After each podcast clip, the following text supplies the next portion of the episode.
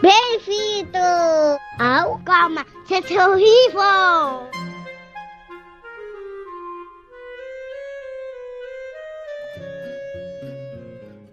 Olá! Está começando Calma, Gente Horrível, o seu podcast de reclamações semanais. O meu nome é Rita Alves e estou aqui com a Malu Rodrigues. Fala, meu povo! E com a Alice Porto. Alô! O episódio de hoje é sobre a famigerada vida adulta e o que a gente tem feito para dar conta da própria vida nesse mundo absolutamente instável, líquido, com pandemias, mudanças climáticas, desemprego, bolsonarismo, capitalismo, velhice sem aposentadoria, etc, etc, etc. Só coisa boa, gente. Tô animada. São cinco episódios, né?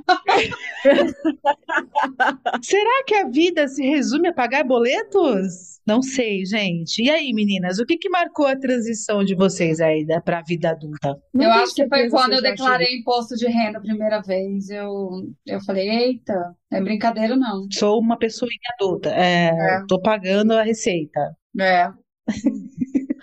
Acho que quando eu fui morar sozinha, num apartamento muito fodido e que os móveis eram feitos de concreto. Ah. Esse dia eu me senti adulta.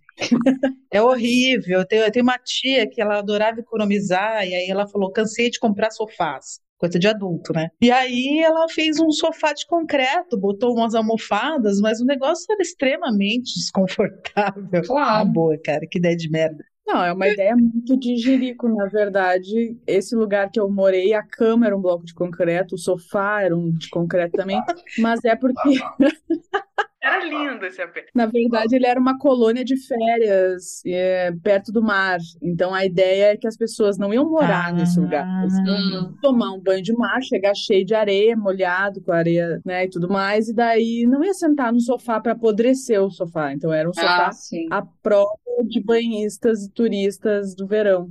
E eu no verão eu não morava lá porque o aluguel triplicava.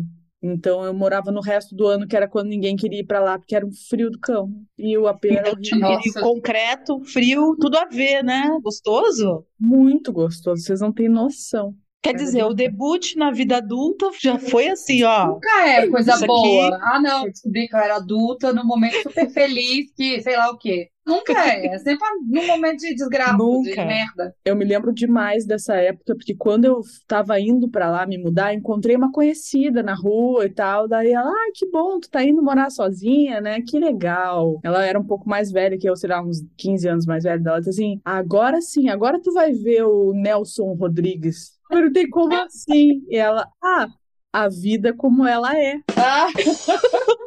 Tipo, aquele rolo de papel higiênico não surge do nada. Alguém compra, vai ao mercado, compra, põe lá dentro do banheiro para você usar. De repente, quando você tá morando sozinho, você descobre que, putz, sou eu que compro papel higiênico agora. É. E agora, meu Deus do céu? Aliás, deixa isso Como é uma não coisa... vai faltar papel higiênico nessa casa? Isso é uma coisa engraçada, porque nunca mais eu esqueci de comprar papel higiênico. Eu não compro papel higiênico, eu estoco papel higiênico. Porque eu tenho pavor de estar sozinha em casa. Vocês imaginam que sou eu e o Raul em casa. Raul passa metade do dia na escola. Gente, você já pensou que situação de merda, literalmente, se eu esquecer de comprar papel higiênico? Se eu esquecer até de levar o papel higiênico pro banheiro? Então, eu não sei se assim, foi uma coisa adquirida depois que a minha mãe se foi, né? Uhum. Eu não uhum. posso nem gritar para ela, mãe, traz papel para mim. E aí, é um trauma, assim, que veio de uma coisa que não aconteceu mas uma possibilidade. Então eu estoco o pé higiênico em casa, tal qual os quilos estocam nós na bochecha. É essa vida agora. Já rolou esse surto, né, do estoque de papel higiênico. Eu lembro que todo Foi. mundo teve esse mesmo sentimento atávico, assim, vou comprar todos os papel higiênico aqui.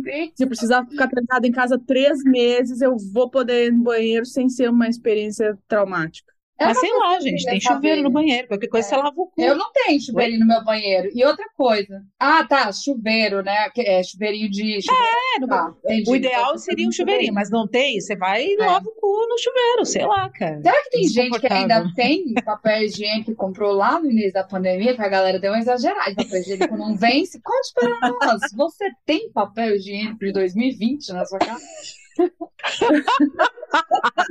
Seu maluco. Cara, que, cara. que surto. Eu estoquei cerveja, confesso. Prioridades, né?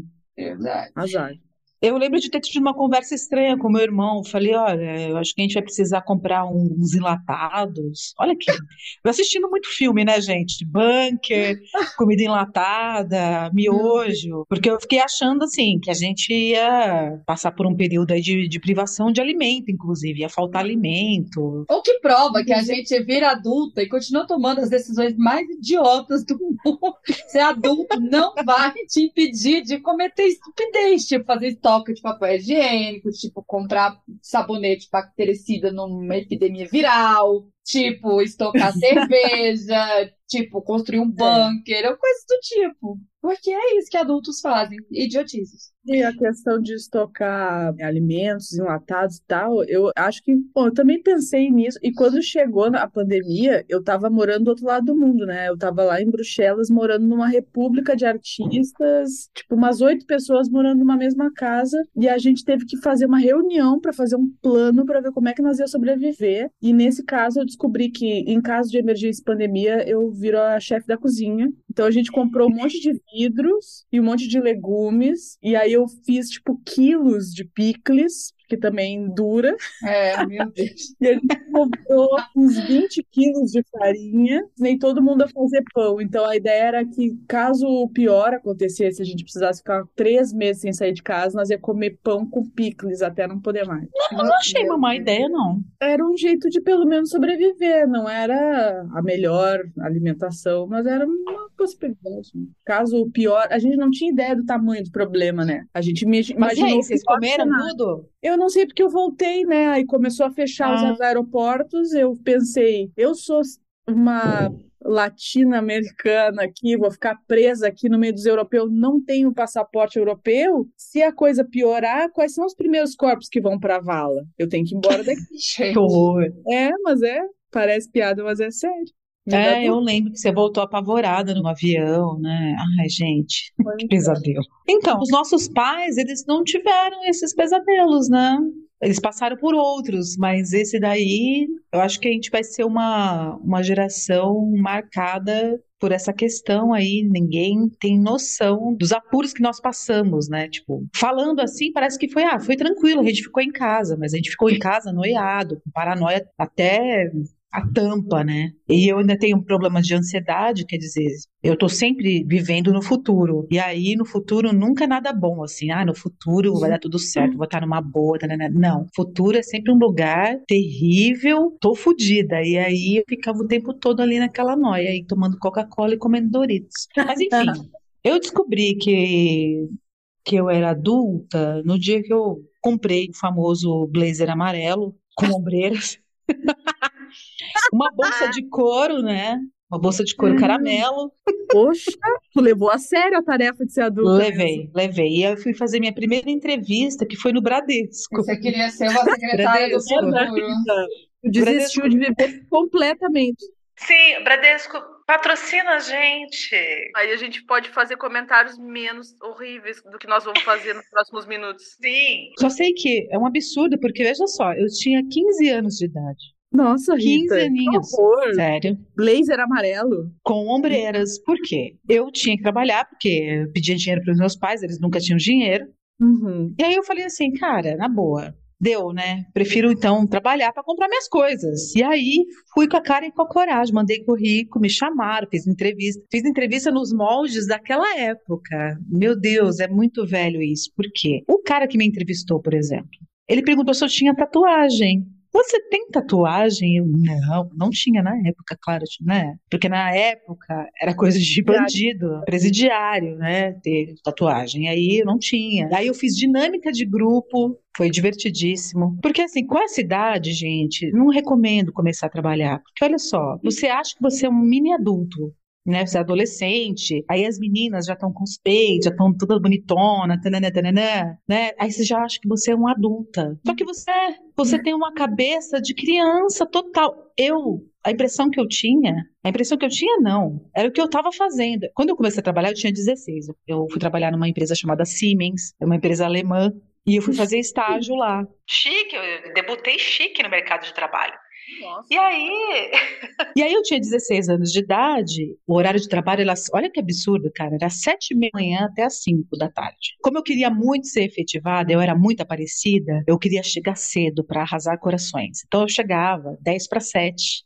Ou seja, eu acordava 5 da manhã. E aí eu chegava no trabalho, esse horário toda, né, de blazer amarelo, e, e, fazendo esse papelão, né, porque eu fico imaginando assim, o quanto é estranho você olhar para uma pessoa com aparência de criança vestida de adulto, que era isso que estava acontecendo, né? com batonzão lá, aquele cabelo ridículo dos anos 80, 90, começo dos anos 90, né? Então, assim, não recomendo, porque o que eu fazia? Eu brincava de trabalhar. Então, para mim, aquilo não era um trabalho exatamente. Olha, Rita, aqui você vai, sei lá, digita esta ata de reunião. Não. Para mim, aquilo era tipo brincar de digitar, manja? Gente, eu tava perdida totalmente ali. Não tinha um filho da puta pra me orientar, falar, amiga, você tá sendo infantil.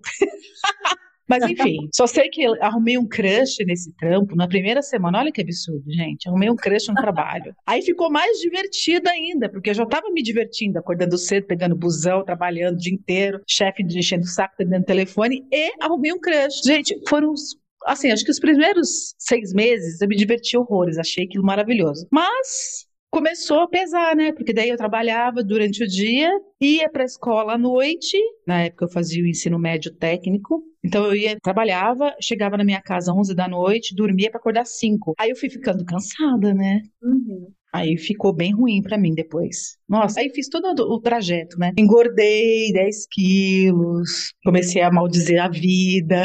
O crush terminou comigo.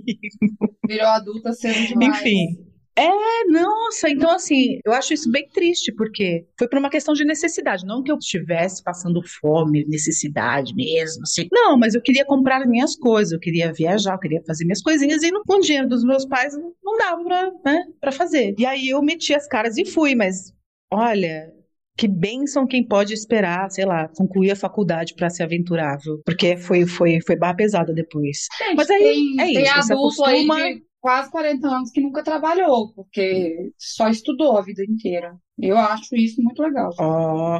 Eu acho legal. Ah, tá. Achei que você...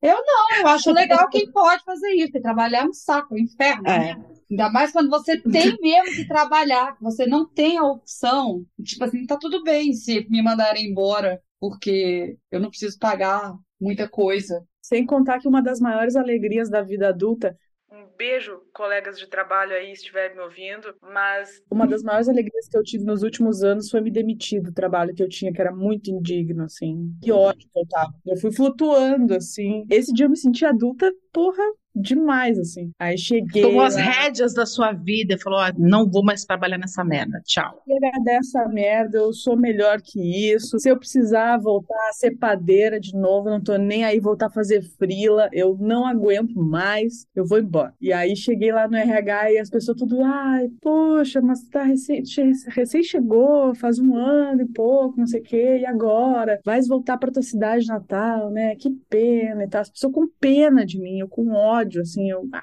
vou embora dessa merda, nunca mais vou pisar nessa cidade aqui.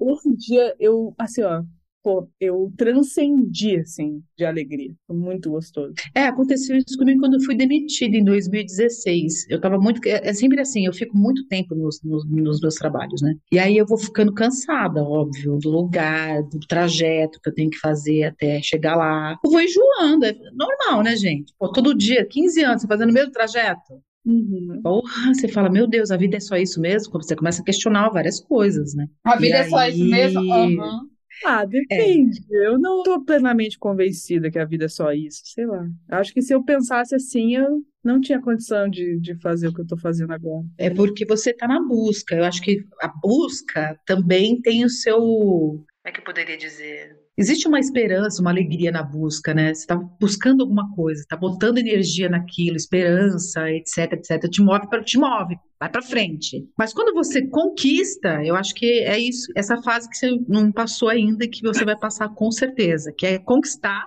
E aí você vai ficar, poxa, que legal, conquistei. Aí vem aquele sorriso amarelo, sabe? Era só isso. Eu achei que era um final feliz, que eu ia ficar alegre, satisfeita. Não, vai no primeiro, nos primeiros dias, no primeiro mês, no primeiro semestre. Aí depois que entrar na rotina, virar um ano, dois, três, quatro, cinco, blá, blá, blá, aí sei lá. Pelo menos assim, tô falando de mim, óbvio, né? Tá nem a perspectiva. Agora você é outra coisa, é professora, cada aluno vai ser um aluno, cada pepino vai ser um pepino diferente. Você vai ter que lidar com outras várias coisas. Talvez não te deixe entediada por isso. Vai ter que sempre atualizando sobre os assuntos para levar coisa nova para os alunos. É outra vibe, eu acho. Aí refresca mais a cabeça. Agora, do que eu tô falando é assim, trabalhos burocráticos, chatos, sabe, pouco criativos. Aí você fica lá fazendo aquele trabalho um, um ano, dois, três. Aí você muda de departamento que você fala, poxa, esse departamento tá cagado, vou mudar. Aí você muda. Aí você vê que não, que não adianta, é tudo uma embreagem. Embreagem? Engrenagem. Engrenagem. aí você vê que você faz parte de uma engrenagem ali, que é burocrática e chata, e aí, assim, a luzinha vai apagando, sabe? É chato demais, gente, é chato demais. Só que, assim, depois das minhas experiências, passando por várias empresas, aí depois me dediquei a, a ser produtora de conteúdo na internet, blá, blá, blá, blá. Bicho, eu cheguei à seguinte conclusão que trabalhar é isso, trabalhar não é bom, né? E não é bom. É bom é ser herdeira, eu não sou, e é, é isso que tem para fazer. Mas eu tenho esperança ainda, ainda de fazer um trabalho mais criativo, no dia a dia, né, gente? Eu, eu, exerço isso aqui no podcast, tipo, ah, né, que é divertido, é bom de fazer, dá um, uma clareada, né? Na rotina. Mas no dia a dia mesmo, aquele trabalho que vai pagar teu boleto ali, Ai, meu Deus, gente, é tudo muito chato, não é um trabalho específico, não. Todos os trabalhos que eu fiz durante toda a minha vida foram trabalhos assim, meu Deus, o que, que eu tô fazendo de errado? E aí eu olho ao redor as pessoas achando tudo normal, sabe? Aí eu acho que o problema sou eu, sei lá, momento de terapia. Não, eu acho que pode ser, Rita, também, que tu tem uma, um perfil mais criativo, e daí não te satisfaz esses trabalhos que são repetitivos, que são maçantes. Eu conheço gente que adora ter um trabalho repetitivo, maçante, que não precisa se envolver assim com ele profundamente, como são os trabalhos mais criativos, porque ah. aí vai lá, faz, terminou, pronto, saí do trabalho, tô na minha vida, né? Não tenho mais. Isso. Eu, eu gosto disso. Me dá um negócio assim, ó, só pra você ficar colocando letra aqui o dia inteiro. Ótimo, maravilha. Eu vou lá, entro às oito, boto letras e números, não tenho que pensar nada, só copiar e colar, almoço, termino de botar mais letras e números, da hora, sabe, toca o apito, pé, tá na hora de ir embora vou embora e pronto. E me deixe em paz. E aí eu vou fazer as coisas que eu gosto de fazer, porque não quero transformar o trabalho num momento prazeroso. Trabalho é trabalho, entendeu? Trabalho não é pra ficar. Porque senão daqui a pouco o chefe fala, ai, faz em casa isso aí também. Não, é separado. eu acho que são perfis diferentes, sabe? Tipo, eu, eu sei que eu sou minoria absoluta tal, mas eu gosto do meu trabalho. Eu gosto do meu trabalho. Essa semana, por exemplo, eu comecei a dar aula de gravura no ateliê, que é o que eu sempre quis fazer. Aí eu comecei a falar para os alunos assim toda a jornada que eu tive para conseguir chegar aqui, de todas as outras coisas que eu fiz, não sei o quê. Cara, eu quase chorei, sabe? Tem dias às vezes que eu tô em casa super desanimada, daí eu, ai, que inferno, tenho que ir pro trabalho, não posso, queria pedir licença assim, mandar um atestado assim, estou muito triste hoje, não posso trabalhar. Sabe? Eu fico fantasiando esse tipo de coisa, obviamente, não dá para fazer. Mas aí eu vou, aí pá, vejo alguma coisa, alguém, sabe, entra em contato com alguma ideia nova que eu nunca tinha tido, sei lá, tenho que resolver alguma coisa e tem um momento ali de, de criação, de compreensão de, da arte, ver o, a outras pessoas fazendo arte, poder ajudar e tal. Eu várias vezes eu saio de casa e volto mais feliz do que eu estava antes. Olha que belezinha. Eu gosto do meu trabalho. É. Ele me mata, ele me suga quase todo o meu tempo e tal, mas eu gosto dele, não trocava, sabe? Se eu tivesse que fazer um negócio assim, burocrata automático, eu ia ficar muito mais deprê. Do que eu já sou. é porque eu faço. Eu, por exemplo, faço uma coisa que eu gosto. Eu trabalho com política. Eu gosto de política. Todo mundo que me conhece sabe tanto que eu amo política, entendeu? Aí você começa a trabalhar com política. O que eu tô agora com de política. Entendeu? Não aguento mais. Não aguento mais sabe? Trabalho com o que você ama, você vai odiar tudo. E aí não o é problema é assim. não é o, conteúdo do trabalho, entendeu? Não é o, É porque sempre tem a burocracia, sempre tem trabalho. as pessoas chatas, o chefe chata, a cobrança, a pentelhação, o, o- sabe, o horário. Ai, você trabalha home office, você faz seu horário. Meu cu! Se eu não tô sentado na frente da porra do computador 8 e meia, entendeu? Já tá me mandando mensagem. Ah, não, você faz É. seu horário. 11 horas da noite tô trabalhando. Esse não tá sendo o horário que eu tô fazendo, não, viu, gente? Não é o horário que eu sonhei fazer, não. Tem Então é isso. Meia-noite tô recebendo mensagem, sabe? E é isso, assim. Domingo Ô. passado, mensagem do meu chefe lá, chegando no WhatsApp. Gente, vocês não têm o que fazer no domingo? Pelo amor de Deus, vai tomar uma cachaça. Não tem amigo, não tem família, não tem Não nada. Tem. Isso aí também, esse é um perfil também que me irrita bastante, o que ama demais o trabalho, que só respira trabalho, só fala do trabalho. E aí, assim, o objetivo da vida dessa pessoa é o quê? Fuder todo mundo que tá ao redor. Por quê? Trabalhar com uma pessoa assim é isso, receber e-mail 11 da noite no domingo. Aí você fala, bicho, vai transar. Porra, que saco. É muita falta de vida, assim, eu acho. Como eu sou um ser vivente, eu gosto de viver, eu gosto, eu sou bem hedonista também, tem essa questão. Eu gosto de ter prazer nas coisas. Eu tenho que ter um prazer no dia. Isso me ferra demais, porque, coitado do meu cartão de crédito, né? Tô sempre querendo um prazer. Esse prazer pode vir de várias maneiras. Pode ser comendo uma coisa muito boa. Fode o cartão de crédito. Pode ser comprando um livro muito legal. Fode o cartão de crédito. Pode ser, sabe? A única coisa que sai barata é a masturbação, gente. É. Que aí, né, não tem gasto zero. Mas porra! E aí, assim, todo dia eu tenho essa, esse regime de compensação aí. Tipo, nossa, hoje em dia foi um cu. Ah, mas agora eu vai ficar bom, porque eu vou comer um bolo de laranja com calda maravilhoso que tem ali na esquina que custa 25 reais. Ah, tomar no cu, é laranja essa porra? É de laranja essa porra. Quando tu vier no Rio Grande do Sul, aqui eu cozinho pra ti, de graça. Ai, muito obrigada. Porque, olha, eu postei esse bolo no, no- nas redes sociais. Lindo, gente. Ele é lindo e maravilhoso e perfeito. Valeu cada centavo.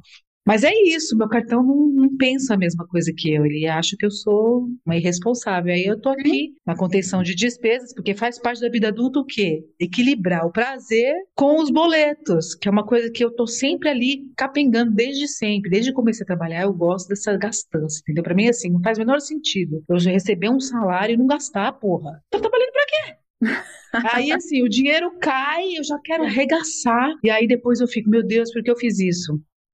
Eu entro num looping. Mas eu tô tentando sair disso, sozinha, sem ajuda terapêutica. Tipo, É. não, minha filha, você não vai gastar até o seu último centavo. Você vai refletir, Eu conheço, reflita. ó, é verdade, eu conheço Porque- a Rita desde 2018, desde 2018 que ela tá tentando sair disso. Vai lá, amiga. Eu até eu consigo assim, eu ser um pouco mais comedida, apesar de eu também ser bastante hedonista, porque eu fico pensando, cara, se eu guardar, se eu conseguir fazer sobrar o suficiente aí por mês, em algum momento eu vou olhar para essa poupança e vou pensar, olha aí uma viagem. Pra onde? Então, é disso que eu tô falando. E outra coisa, gente adulta não pode não ter uma reserva de dinheiro, porque as coisas mais absurdas acontecem, entendeu? E eu, como pessoa ansiosa, que tô lá no futuro pensando desgraça, acontece muito mais lá no meu imaginário. Então, quando chega o final do mês e eu falo, caralho, mais um mês que eu não guardei um tostão, eu falo, nossa, parabéns, Rita. Se acontecer qualquer coisa aqui, o que que você tem que fazer? O que, que vai acontecer? Vai lá no, no, no banco, Itaú, pedir empréstimo? Itaú, patrocina a gente. Já pedi pro Bradesco, eu tô pedindo pro Itaú. Gente, por favor, bora patrocinar esse podcast, caralho. Imagina as bicicletinhas do Itaú, assim, com escrito assim, calma, gente horrível, pedalha. Olha aí. Sim, eu acho que tem tudo a ver. Bora patrocinar para eu ter esse dinheiro, porque daí vai cair uns três dígitos na minha conta e vai ser um pouco mais difícil de eu gastar ele inteiro. Eu Entendeu? nunca vai, vai consegui- sobrar, tenho certeza. Eu nunca consegui juntar dinheiro. Aí, recentemente, eu comecei bem devagar, assim, humilde, sabe? Falei, ah, não vou começar muito. Até porque eu não tenho, assim, ah, sobrou 3 mil reais, vou guardar. Lógico que não, né? Então, eu fui aos pouquinhos e tal. Aí, de repente, fez uma graninha boa. Eu falei, olha, esse negócio tá dando certo, hein? Aí, minha máquina de lavar quebrou. Metade desse dinheiro eu tive que gastar para pagar a máquina. Eu falei, ai, gente, é difícil desse jeito, né? Como é que faz? É que faz? Não, por exemplo, a minha, a minha pia entupiu.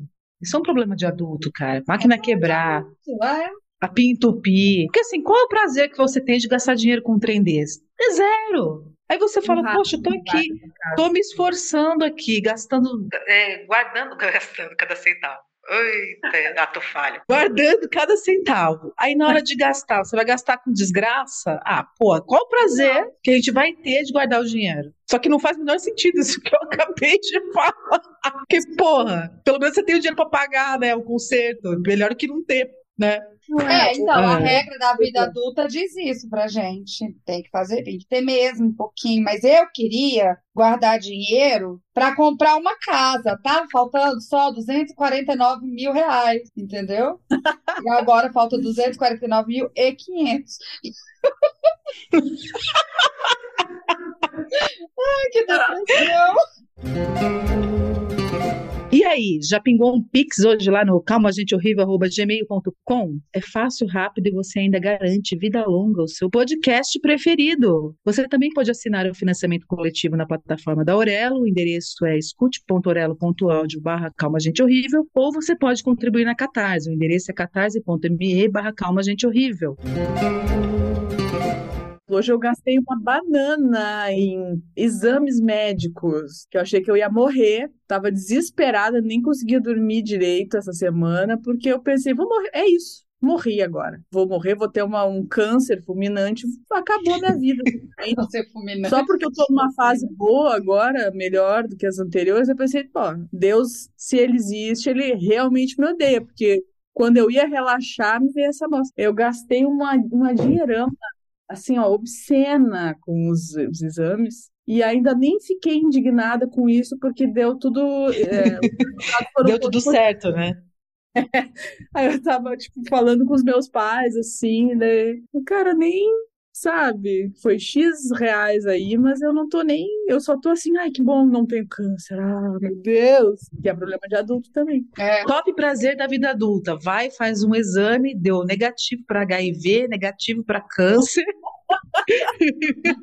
que desgraça. Todo Colesterol, colesterol, tá E você ok. ainda tem que ficar feliz, né? Porque você gastou dinheiro para fazer o exame e não deu nada. E você fica feliz. Que bom. É eu tô pagando plano de saúde agora, porque o SUS aqui em Brasília é uma merda. O hospital público aqui é, é muito difícil. E aí eu, eu resolvi pagar um plano de saúde e eu estou usando, e vou começar a usar loucamente, entendeu? Mas eu já tô pensando que uma hora vai acabar a necessidade de exame, entendeu? Vai ter uma hora assim. Vou poder ficar. E aí o que que eu vou fazer? Eu vou continuar pagando o plano de saúde feliz, porque não estou precisando do plano de saúde. Essa é a lógica. Muito bem. Eu tô até agora indignada, na verdade, que hoje de manhã eu paguei caríssimo um homem estranho a palpar os meus seios, né? Eu acho que ele que tinha que me pagar. Porém, eu tô puta. Essa parte me irritou mais do que o dinheiro, que o cara, sabe, botou um monte de KY no meu peito e ficou fazendo os gestos esquisitos. Eu tava tipo, cara, eu não acredito que eu tô pagando pra passar por isso agora. Não é real isso. Isso me irritou mais do que a grana que eu perdi hoje nesse negócio. Ai, meu Deus, cara, a, a última vez que eu fiz a mamografia, tô errada, tô errada. Foi quando eu completei 40 anos de idade. E aí já faz algum tempo que eu não faço, preciso fazer. E isso me lembrou o quê? Que eu estava fazendo esses exames e nesse mesmo momento um cara ligou para minha mãe falando que eu tinha sido sequestrada. Ai, meu A lembrança que eu tenho de mamografia é essa, que tentaram dar um golpe na minha mãe. E ela não conseguia falar comigo porque eu tava com os peitos numa, no mamógrafo. É mamógrafo que chama? Sei lá. Mamógrafo parece outra coisa, Rita. Mamódromo, sei lá. Bom, vocês entenderam. Tava lá com os peitos no negócio. E aí minha mãe ligou loucamente, achando que eu tava morta. E aí foi toda uma emoção. Até ela, até ela falava, calma, querido, tô aqui, é só um golpe, né? Mas enfim, foi isso. E eu preciso fazer também. Então, assim, é, é, a vida adulta é isso. Não tem ninguém para marcar o médico para você, tem esse detalhe, tá? Se você é mulher, claro. Se você é homem, você provavelmente bota a secretária ou a sua esposa para marcar para você. né? É, Quantas ó, vezes eu já mãe, não fiz gente. Quantas vezes eu já não fiz esse papel ridículo de marcar médico pra macho? Ah, pelo amor de Deus, Rita, quando eu lembro disso, tenho vontade de me autoflagelar. Mas enfim, vamos lá. E aí, não tem ninguém pra marcar pra mim. O que é um problema também, porque eu tenho que marcar. Eu tenho que ligar, eu tenho que falar com uma outra pessoa sobre isso. Ver o melhor dia. Nunca é um bom dia pra fazer um exame, gente. Ginecológico, por exemplo. Não é. Meter os peitos nessa máquina também não é a coisa mais agradável do mundo. Não é uma coisa que a gente quer fazer. A gente Não é. faz porque tem que fazer. Qual o melhor dia pra fazer E um aí- Papa Nicolau? Nunca. Não tem. Mas façam, viu, dia. gente? A gente tá reclamando, mas faça. Faça mamografia, a porra do Papa Nicolau do caralho. Se fosse o exame bom, não era o nome de Papa, já começa daí, mas enfim. Não, é, é horrível, mas é isso. Mas não fazer ainda é muito pior, né, gente? Sim, Sim, fazer. porque o resultado pode ser muito pior. Que essa, você vai ter que essa é a vida médico? adulta. Você passa a vida inteira fazendo coisas desagradáveis que precisam ser feitas. Porque é aí que você percebe que você saiu da infância, da imaturidade, da bobajada da vida, que é bom, hashtag saudade, é quando você começa a fazer por obrigação e por necessidade coisas infernais, um saco, mas você, que precisam ser feitas, entendeu? E isso, É, inclusive, eu tem uma puta diferença de gênero, inclusive, que é quando você tá casada com um cara, por exemplo, e o cara, eu era casada com um cara que falava, ah, eu não gosto de lavar louça. Aí um dia eu falei assim, é mesmo? Nossa, eu amo. Eu acordo de manhã pensando, hum, espero que tenha uma panela bem engordurada na pia pra eu esfregar e perder minhas unhas. Ô, fela da puta. Então, assim, não é. A pessoa, ninguém gosta de fazer as coisas. A gente faz porque tem que fazer, entendeu? A gente faz porque tem que fazer. Eu ainda ouço a voz da minha criança interior dentro, assim, eu indo lá fazer o exame e eu escutava, assim, por dentro da minha cabeça, assim, eu não quero ir, não vou, não vou, não quero. tá lá ainda, a gente só tem que puxar essa criança pela orelha e dizer, vamos, agora. Para de fazer Não, eu vi um meme esses dias aí que né, deveriam normalizar a gente se jogar no chão, gritar e espernear. Porque às vezes é é o que dá vontade de fazer isso no vontade. meio da rua, cara. Dá vontade mesmo. porque Hoje às eu vezes- fui ao médico, e aí, sabe quando você já sabe que vai passar raiva? Eu cheguei na clínica, aí a mulher falou: Você trouxe o exame de bioimpedância? Aí eu falei assim: Não, por que que eu traria? É a minha primeira consulta aqui. Ela, ninguém te pediu? Aí eu falei assim: Não, ninguém pediu. Ah, porque esse médico exige o exame de bioimpedância antes. Já que já, já leve. Eu falei, é um endocrinologista. Eu falei, pra que que ele quer o exame Ai, gente, eu de- amo esse exame de de bioimpedância. bioimpedância? Porque ele vai. ah, não, escuta, porque eu já sabia o que que era. Calma que eu tava fazendo a louca ali. Aí ela falou, não, a Rida, assim, porque ele é endocrinologista. Aí eu falei, tá bom. Cheguei no consultório, ele, então, o que você faz? Eu falei, olha, eu tenho problema de tireoide, problema disso, problema daquilo. Faz muito tempo que eu não dou, faço um um check-up, preciso atualizar meu medicamento, eu preciso ver como é que estão as coisas aqui, né? Se tá bom, se tá ruim, se tá estagnado e tal. E olha só, eu só falei isso. Ele falou, mas você tá sentindo o quê? Aí eu falei assim, ah, eu tô sentindo um pouco mais de cólica. Ele, você tá com problema de sono? Eu falei, um pouco. Eu tô sentindo um pouco de estresse, mas assim, ele ficou perguntando, eu fiquei respondendo assim, não era nada assim, não tava me sentindo, ah, eu estou me sentindo absolutamente doente, não sei o que, estou adoecido, sabe? Nada disso. Eu fui mesmo pra fazer o, check-up e gastar porra do plano de saúde que eu tô pagando. E aí, mas eu sabia que em algum momento ia vir, ia vir. Aí ele, e você tá fazendo algum tipo de exercício? Eu falei, começou. Eu falei assim, não, não tenho tempo pra fazer exercício, moço, trabalho que nem uma vaca. Aí, já comecei a me irritar. Aí ele, é não, porque eu tô vendo aqui, eu já tinha falado minha altura e meu peso pra ele, você não está obesa ainda. Ainda. Ah, Aí eu falei assim, Hum. mas por que que eu estaria obesa no futuro se de janeiro pra cá eu já perdi 7 quilos?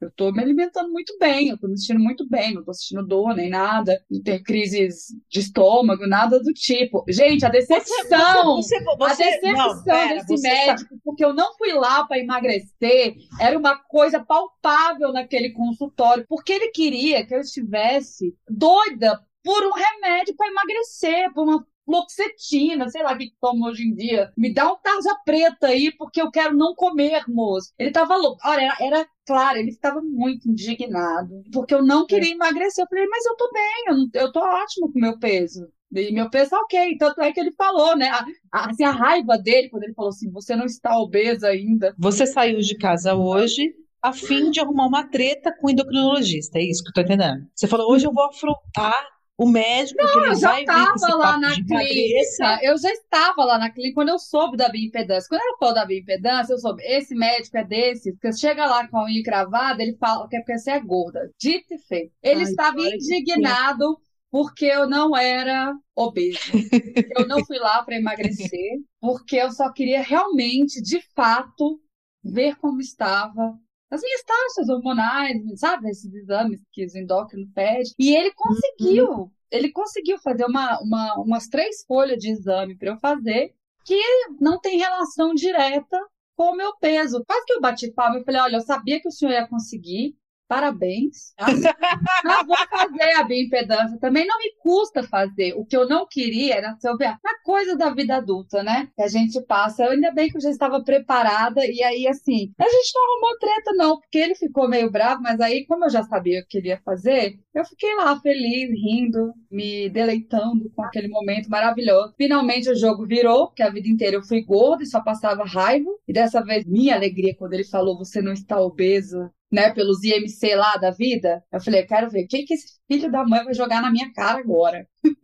É, porque pelo que você está falando, você poderia ter ido no ginecologista pedir esses exames, né? Mas eu marquei também ginecologista. Você foi lá para afrontar tudo. o médico. Nem sabia que ele era dele. Eu marquei tudo, eu tô marcando tudo, gente. Então, assim, por, por acaso, o primeiro foi o, o pobre coitado, a pobre alma, que não conseguiu cometer uma gordofobia ali. Como ousas, pra... Malu, ser mulher e não querer emagrecer? Não importa quanto tu pesa nesse momento, qual o teu, então, teu índice. Como assim eu não quero perder só mais 5 quilos, né? Porque a gente sempre quer dizer, toda mulher quer perder 5 quilos, né? E tal. Adoram falar isso. Não, gente, eu tô de boa. Inclusive, eu, eu emagreci e tô sentindo até que isso é uma sobra aí que eu tenho, por exemplo. De vez em quando, sabe? Comer um docinho. Fazer o que com esse tanto hoje de eu, que eu perdi? Hoje eu fiz uma outra coisa muito de adulto também, que foi recolher um rato morto do pátio e jogar ele no lixo. É, caralho, isso aí. Olha aí, finalmente ele se foi. Eu acho, Rita, na verdade, porque assim, eu, eu escrevo no Facebook toda a minha vida. qualquer pessoa que já me amigou no Facebook sabe tudo que acontece na minha vida. E ultimamente andava... Espera só um instante, repete de novo, porque a criança que eu pari me grita, eu vou fazer cocô, eu não sei se o microfone captou isso. Não. Então repete. Não, não é, captou. captou não? Ei, Raul, meu filho. Vai, desculpa. que bom. Não usem anticoncepcional. Só que aí eu andei vendo um ratinho camundonguinho, assim, meio que nem aquele do filme do Stuart Little, assim. É um ratinho fofo, assim, dei vendo. Cara, tu matou um hamster. E esse, eu mataria um hamster se ele estivesse achando que ele ia morar na minha casa. Não é assim, sabe? Tem que ter uma conversa antes, a gente tem que chegar num acordo. Não é chegando assim na minha casa que as coisas vão funcionar. Só que esse que eu vi morto, aí depois eu vi um outro no pátio. Esse era pequenininho. Eu cheguei a me abalar, assim, um pouco. Eu pensei, ah, meus pobrezinho, bonitinho, não sei o quê. Mas depois eu lembrei, não, mas é um animal pestilento e ele vai mijar e cagar na por tudo e vai passar doença. Aí, esses tempos eu vi no pátio um rato, mas aqueles mutantes. Aquele mestre Splinter lá das tartarugas ninja, sabe? Um rato meio boi, meio. Ele era do tamanho de um gato. Assim. Que horror! Eu, eu tava feliz da vida com tomando café com uma amiga no pátio, assim. A gente brinca de ficar fazendo cosplay da, da Rita Hilst com a outra escritora que era amiga dela, que elas fazem umas fotinhos com as roupas igual. Enfim. E aí a gente viu, daqui a pouco veio esse rato, assim, passeando, sabe? Meio longe da gente, mas assim, gigantesco. Daí eu, meu Deus, como é que eu vou dormir nessa casa sozinha com esse monstro, cara? Se ele quiser entrar na minha casa, ele entra. E esse que eu vi morto hoje, ele não era nem o pequenininho bonitinho e nem o monstrengo. Então eu tô achando assim que eu tô lidando aqui com uma. Tá rolando uma família aí. É, então. Eu tenho coisa... te informar, porque já rolou uma família na minha casa, fizeram um buraco no jardim uhum. e estavam lá vivendo felizes até que descobrimos que era lá o local do alojamento e, enfim, foram dizimados. Você tem que achar o, a toca. Eu continuar só espalhando veneno por tudo e esperar eles comer e morrer, será que não funciona? É, vai demorar um pouco, você vai ter que ter um pouco de paciência. Eu não sei é se é muito ruim, não. É, eu, eu, inclusive, repeti diversas vezes para mim mesma essa frase que é horrível ser adulto, porque é isso. Bom, tem uma infestação de rato agora na minha casa, e agora? Não tem um adulto para resolver esse problema para mim? ah, Mas é, olha só, sou eu. É, o que você pode fazer também é ligar para uma, uma, empresa, porque já aconteceu isso no, no, lugar onde eu trabalhava, e a gente contratou o cara. Ele foi lá, colocou umas, umas iscas e aí é isso, ele come e ele vai para casa e eu acho que por algum momento ali ele transmite a, o legado do veneno para os outros, entendeu? Ah, não sei como que essa transmissão. Quando eu mas acontece. imaginar, eu sei que isso é uma solução, tá? Mas só de imaginar isso acontecendo, daí aparecendo um monte de bicho morto ali. Que deprê, meu Deus. Agora É. vocês, vocês imaginam, eu tenho pavor de barata, né? Mas não é pouco pavor, não. É daquela coisa escandalosa mesmo, aquela coisa assim horrível. Eu choro, sabe? Eu passo mal com barata, eu fico paralisada, essas coisas. Aí a- levantar o Raul pra fazer xixi, e antigamente quem matava as baratas era, era, era minha mamãe, né? Ai, gente, sabe? Ela deve estar rindo de mim lá em algum lugar. E aí, fui botar o Raul pra fazer xixi, olhei debaixo da mesa da sala e vi um volume. Falei, cara, esse volume não estava ali quando eu fui deitar. Isso é novo. Isso Ah. apareceu. Mas não era aquelas baratinha, era aquelas que vêm da rua, sabe? Que vêm lá de fora, que vem calejada pelo, pelo esgoto, pela natureza, pela bicha chegou. Ela tinha pescoço, eu tenho certeza. E aí eu falei, que que eu. Aí, olha só. Eu falei, eu não tenho coragem de dar chinelada nessa desgramada. Vou pegar o veneno. Ah. Aí eu lembrei que o veneno estava onde? Na sala. Isso que eu tô contando, eu estava no corredor entre a sala e o quarto. E ela estava no meio, no meio. E Ah. era meia-noite, uma hora da manhã, mais ou menos, tá? Aí, gente, eu juro pra vocês, contado, foi esses 15 minutos, eu parada no corredor, paralisada, paralisada. E a barata do outro lado, ela sentia minha presença. Eu tenho certeza que ela sabia que eu tava ali, entendeu? Ela devia estar falando, pensando assim, nossa, eu morro de medo de humano, né? Antes era minha mãe que matava os humanos, agora ela tava tendo o mesmo nível de conversa que eu. E aí eu falei, como que eu vou chegar na sala pra pegar o veneno? Correndo, correndo. Aí eu falei, na hora que eu correr, ela vai correr. E aí vai ser o, o caos. E o pior, assim, não vai ser se ela correr, vai ser se ela voar. Porque aí, se ela voar, acabou o mundo. Mas eu consegui. Eu não sei o que, que eu peguei na coragem, no grito. Sabe? Gente, uma hora da manhã, imagina, a pessoa, igual o, o Mel Gibson naquele filme lá, que ele grita, liberdade. Lá fui eu, pra pegar o veneno na sala. Peguei o veneno. Na hora que eu fui dar a primeira borrifada, tava pro lado errado, já veio metade do negócio pra minha cara, porque na pressa, né? Puta que pariu. Vai jogando veneno. Pela sala inteira, a bicha começou a correr, graças a Deus ela não era voadora. Começou a correr de um lado, começou a correr do outro, e eu pulava e, e gritava. E o Raul, mamãe, mamãe, e eu com medo dela entrar no quarto, né? Tentando fazer assim um. jogar ela com veneno, sabe? Pro outro lado, pra ver se ela se espantava. No final das contas, vocês imaginam isso tudo? Aquela quantidade de veneno, eu fazendo exercício físico, o que que aconteceu?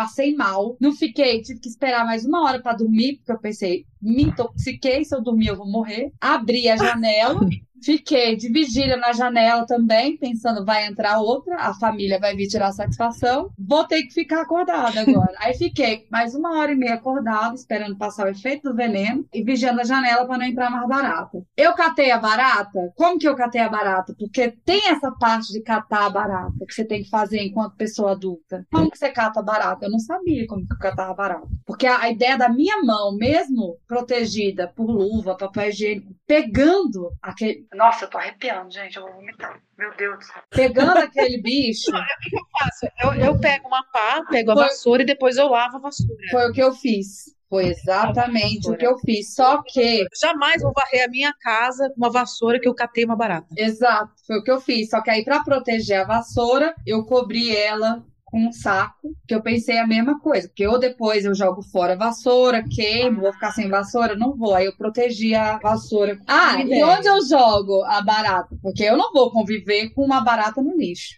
entendeu? Até eu recolher. Eu falei, eu não vou jogar a barata no lixo, o lixo tá- tinha acabado de trocar o lixo, não tinha nenhum lixo cheio. Aí eu falei, eu vou jogar na descarga, vou jogar no vaso da descarga. Aí joguei no vaso e dei descarga, quantas vezes? Quase que a Greta veio bater aqui em casa. Minha filha, o planeta, você acabou de Não, você tem três que dar várias. Não, tem que dar várias descargas, porque vai que um dia você vai cagar e bate na água e volta pra tua bunda. Exatamente. Ai, Deus me livre, Eu? não tem essa história, desabafei, credo. Meu Deus, olha, re- não recomendo. Tenham alguém pra matar Mas barata olha, pra teve- vocês. Pelo menos você teve uma barata que era uma barata de verdade. Eu, outro dia, joguei inseticida numa coisa que eu achei que fosse uma barata, mas não era. Era um, um Presto Barba. Agora, como que eu confundi um Presto Barba com uma barata? Tem que ser muito míope. Eu tava míope mesmo. Eu tava sem óculos, entrei no banheiro, olhei e falei, meu Deus! Ela tava assim. Onde fica o shampoo, tem umas coisas, tem um, monte- tem um monte de coisa assim no meio, sabe? Aí eu olhei e falei, meu Deus, uma barata no shampoo. Aí eu catei lá o spray. Diquinha! Tenha um spray em cada cômodo. Esse, esse Exatamente. perrengue eu não passo. Eu tenho spray no banheiro, tenho no meu quarto, né, né, todos os cantos, porque daí onde tiver a barata, ela vai morrer. Mas enfim, não era uma barata. Que loucura, Rita. Fortes psicotrópicos. É o pavor. Bah. Bom, para finalizar, gente, quais são as piores noias que vocês têm aí de vida adulta? Acho que ficar desempregada, não ter para onde correr, né? A, minha- a nossa geração, o pessoal já se conformou que vamos morrer de trabalhar, depois a gente não vai poder se aposentar, vamos ter que ir para o meio da rua e esperar a morte. Você sabe que no Japão teve um cara que fez uma seguinte proposta. Veja só, o Japão lutou para estar onde eles estão hoje, que é o quê? Pessoas tendo uma vida longa. Ou tô louca? Será que lutou? Eu, eu acho que eles têm um estilo de vida um pouco mais saudável que o nosso, talvez. Comem umas, umas algas. né? Já é cultural deles ter uma, uma dieta mais saudável, né? Talvez seja isso. Não lutaram porra nenhuma. Tira essa palavra, então. Então, eles culturalmente se alimentam melhor e aí vivem mais. E aí tá criando um problema lá no Japão. E teve um fulano lá que resolveu botar no papel uma ideia fantástica de meter a eutanásia nos velhos. Fantástica com ironia, tá, gente? Porque eu, eu, na verdade, assim, eu sou super a favor da eutanásia, mas quando a pessoa decide, né? Não uma coisa compulsória, tipo, ah, você atingiu aí 80 anos, bora morrer?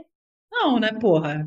Ó, aí, a- aí o nome disso é assassinato, não é eutanásia. Exatamente. Então, eu acho que é, a ideia é essa. Quem quiser praticar eutanásia, vai, vai praticar eutanásia e beleza. Só que é um assinte até o cara lá sugerir esse projeto, sabe? Achei grosseiro.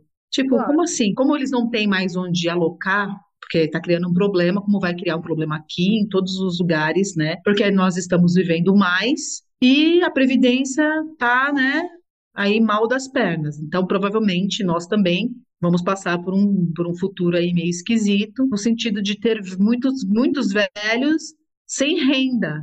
E aí, para esses velhos, que o cara teve essa ideia, então vamos botar em projetos aí, e quem quiser vai. Mas, porra, Quem quiser se sacrificar pela nação, dizer assim, olha, gente, eu tô dando muito, tô consumindo recursos, as pessoas têm que ficar me cuidando, tem que ir muito em médico, né? Acho que é melhor eu me sacrificar. Porque eles, é, porque lá eles têm esse esquema de criar uma, empregos para os velhos, né? E aí tá ocupando os empregos dos jovens, e aí tá tendo um conflito aí. Então, bora morrer. Bora morrer. Ótimo mote. É, a- é aquela piada, bora morrer para dar emprego pro coveiro se tornando realidade. Ai, gente, então é isso. Com essa top noia, para mim, a top da minha noia atualmente é esse, que, que vai ser quando eu me aposentar. Porque eu tenho esperança que eu vou me aposentar, tá? Só faltam 15 anos pra, de contribuição para eu conseguir esse, esse feito. Não é uma coisa tão impossível assim. Então, né? Quando tu te aposentar, tu vai fazer um. botar fogo no blazer amarelo. Justamente. Mas eu acho que, que é uma das minhas noias, assim, é como envelhecer e ficar de boas. É, é isso. Eu quero, em algum momento da minha vida, eu preciso ficar de boas. Ou isso nunca vai acontecer enquanto eu estiver viva. É isso um questionamento, né? Quer dizer, eu só fiquei de boas até os 15 anos, é isso mesmo? A partir dos 15, eu comecei a trabalhar e minha vida virou um inferno e vai ser para sempre assim? É, tu tá que nem aquela música da Roberta de Razão, né? Eu só vou ter paz quando eu morrer. Eu amo essa artista que usa o nome artístico de Roberta de Razão. Eu amo, eu amo isso. Rita, eu tô tentando achar uma frase motivacional bonitinha para dizer, não, Rita, imagina, que isso. Mas tá difícil, não, realmente não, não consegui pensar em nada. E olha que eu estou me esforçando para virar uma, uma pessoa mística e uma velha mística. Ainda não estou velha. É, então, ninguém aqui ainda é velho, mas assim, o que eu não quero é me tornar uma velha pobre. A Rita de hoje está se aplicando para não. Quero ser a véia da lancha ainda, tenho essa esperança. Entendeu? Ninguém Não é velho ainda, mas também jovem já seria um certo exagero, né? Todo naquele lugar que não é nenhuma coisa nem outra. É, a gente, É, tá a gente tá limbo da ali. idade agora. Tá bom. Eu acho. Ser jovem Acho que tá bom. assim. é meio. não é tão bom assim, na verdade, porque, como diz o choque de cultura, quando a gente é jovem, tudo faz sentido porque a gente é burro, né? É, Então, Exatamente. não é tão legal assim ser jovem. A gente faz uma burrada atrás da outra, né? Agora fica um pouco menos grave o, o nível do equívoco. É, eu acho que agora a gente escolhe as burrices que a gente vai fazer. A gente sabe que tá fazendo burrice, isso é importante também. Tipo, olha, eu acho que isso aqui vai ser uma grande burrice, mas eu quero fazer assim mesmo. Uhum. Porque depois a gente assume o BO e pronto, entendeu? Chora, esperneia, fala, meu Deus, por que, que eu fiz? Mas você fez, você sabia que ia dar merda. Você fez porque você quis. É. Eu sei que vai dar merda, mas, pô, esse momento vai ser pra minha vida. E aí eu vou lá e faço. E depois eu fico pensando assim, uma frase que os evangélicos adoram falar, né? Que é Deus proverá. Eu tô nesse modo aí faz algum tempo, tipo, meu, olha, vou fazer essa loucura, ó, Deus proverá, velho. Vamos ver o que vai dar isso aí. E por incrível que pareça, tem dado certo. Eu não sei que caralho é mesmo. Entre o, o bora morrer e o Deus proverá, né? O Calma Gente Horrível conta com uma equipe muito especial. A nossa editora de áudio é a Domênica Mendes. Para conhecer o trabalho, acesse domenicamendes.com. A identidade visual é a Flá Bergamin. O contato dela é bergaminui.gmail.com e o site é bergaminui.com. Calma, gente horrível. Ser adulto é ter que matar as próprias baratas e juntar os próprios ratos mortos no quintal, mas também poder comprar cachaça no supermercado.